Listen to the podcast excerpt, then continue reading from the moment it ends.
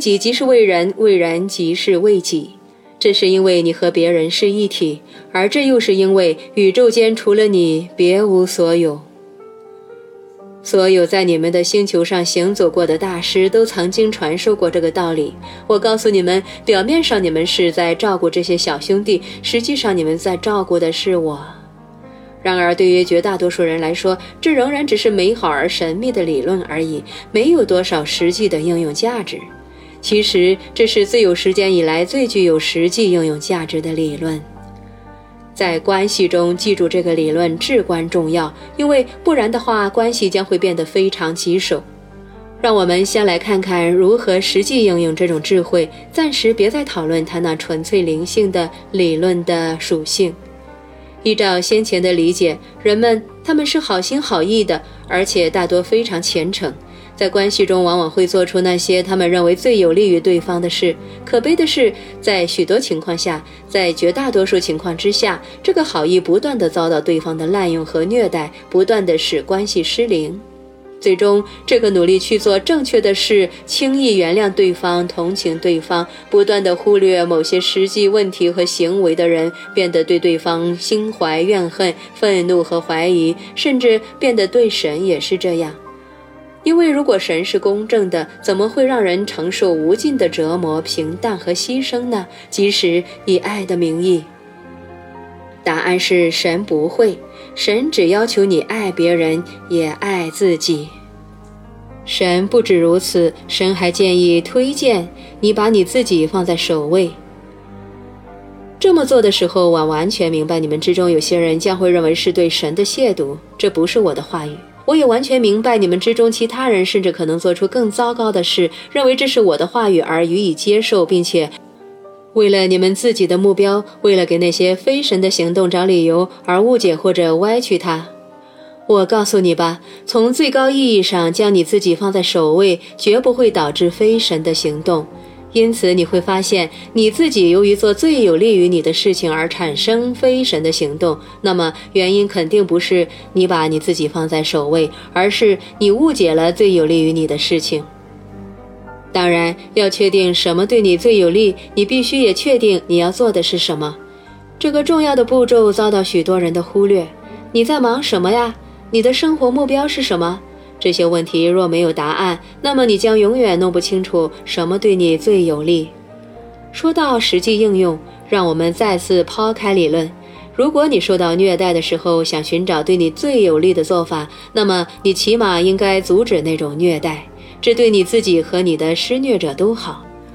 因为当施虐者的虐待被允许继续时，他本人其实也成了受虐者，这对施虐者是有害无益的。因为如果施虐者发现他的虐待能够被人接受，他能学到什么教训呢？可是，如果施虐者发现他的虐待再也不能被人接受，他将有机会发现什么道理呢？所以，用爱对待别人未必意味着纵容别人为所欲为。父母很早就从孩子身上学到这个道理，成年人与成年人之间反倒是很难学到，国家之间亦是如此。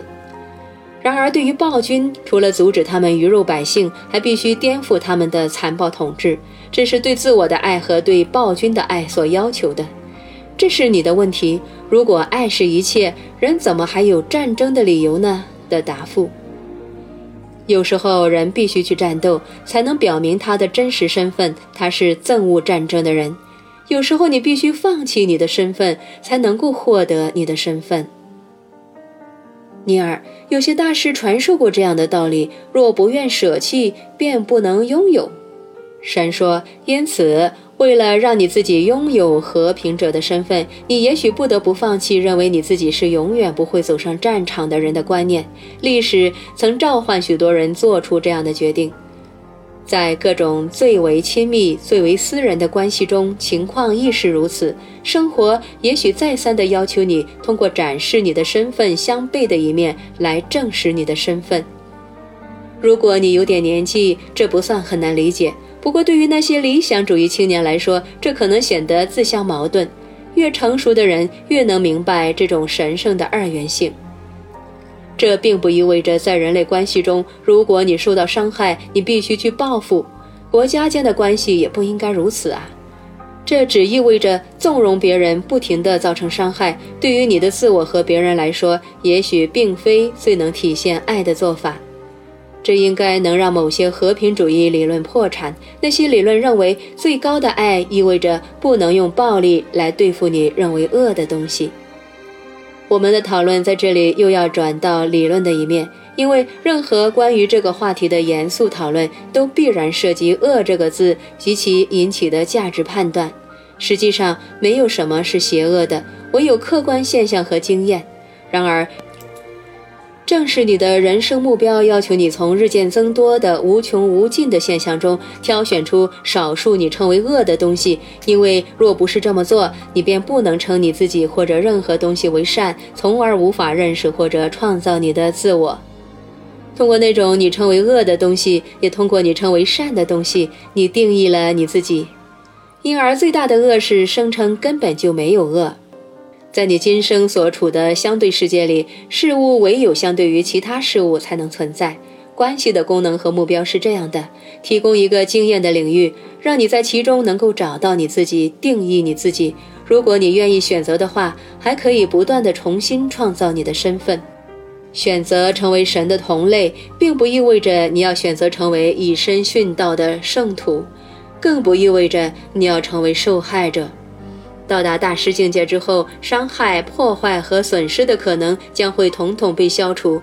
在此之前，能够在你的经验中辨认出伤害、破坏和损失，并依据你这些经验的关系定义你的身份，也不失为好事。是的，别人的思维、话语或行动偶尔将会伤害到你，直到他们不再伤害你。令你最快速的由此到彼的办法是保持绝对的诚实。要愿意说出、承认和宣布你确切的感受，善意而完整地说出你的真实感受，温柔、彻底而持续地将你的真实感受付诸行动，迅速地改变你的真实感受。如果你的经验给你带来全新的感受的话，当你在关系中受到伤害的时候，没有头脑正常的人会告诉你别理他，别受他影响就好。至少所有的神不会。如果你现在感到伤心，想别受他影响，已经太晚了。你现在的任务是确定它到底意味着什么，并将其展示出来。因为通过这么做，你就选择和变成你想要成为的人。尼尔这么说：“我不用成为常年忍辱负重的妻子，或者被瞧不起的丈夫，或者是各种关系中的受害者，也能够让他们变得神圣，或者让神喜欢我。”神说：“天哪！”当然不用了，尼尔说。而且我确实不必容忍别人打击我的自尊，冲撞我的骄傲，破坏我的情绪和伤害我的心灵。也能够说我在关系中已尽了全力，也能够让神和凡人觉得我担当了我的责任，完成了我的任务。神说，完全不必。尼尔说：“那么，神呢？请告诉我，在关系中我应该做出什么承诺？必须信守什么协议？关系带来什么义务？我应该寻找什么规范？”神，答案是你听不进去的，因为他不给你任何规范，也废除你签订的全部协议。答案是你没有义务，在关系中没有，在生活中也没有。尼尔，没有义务。神说。没有义务，没有禁忌或者限制，没有规范或者规则。你不受任何环境或情况的制约，也不受任何规章或法律的约束。你不会因为任何罪愆而受惩罚，你也没有能力犯下任何罪愆，因为在神的眼里没有罪愆这种东西。